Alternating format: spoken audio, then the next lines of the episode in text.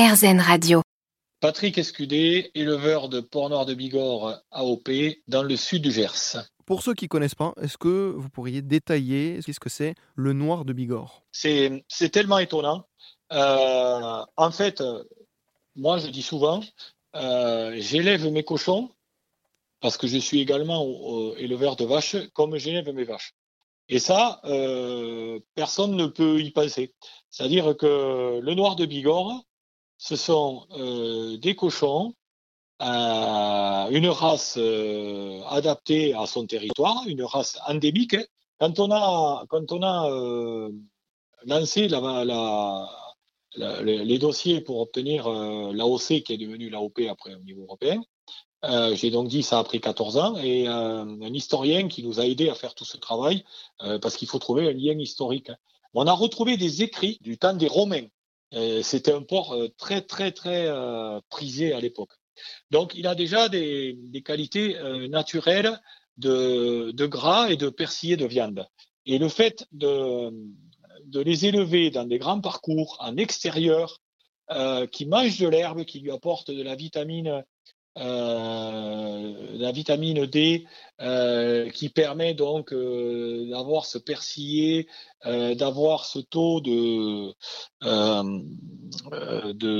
d'oméga qu'on retrouve dans les poissons gras également, qui sont très importants, nous permettent d'avoir une viande c'est le porc nord de Bigorre, il est différent. En un mot, c'est un porc qui c'est un porc qui fait de la viande rouge. Voilà. Et ça, aucun autre porc ne fait de la viande rouge le porc, euh, euh, en principe, a donné euh, dans les cantines des tranches de rôti qu'on a eues, nous, dans les cantines quand on était à l'école. Enfin, Grisâtre presque.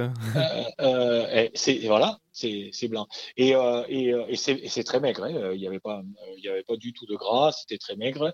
Et, et donc là, on retrouve du gras, de l'onctuosité. Le gras, c'est le goût. Et en plus, il y a ce persillé et, et cette couleur rouge. Rouge, c'est l'herbe qui le donne. Qu'est-ce qui colore une viande? C'est le fer. Et le fer, c'est la seule chose qui colore la viande, la myoglobine des muscles, le fer. Donc, en mangeant de l'herbe, si tu veux, si tu fais naître des petits porcelets dans un bâtiment, et que tu les laisses dans un bâtiment, que tu les élèves dans un bâtiment pendant 5-6 mois, tu les piques au fer déjà pour pas qu'ils crèvent parce qu'ils sont anémiés, mais euh, ils n'auront jamais euh, cette couleur colorée de la viande naturelle que tu as dans le beefsteak des vaches, viande rouge euh, par excellence. Et donc notre cochon, il est différent en ce sens qu'il a une viande rouge persillée. La grande mode à Paris et à Bordeaux, c'est de vendre du veau blanc.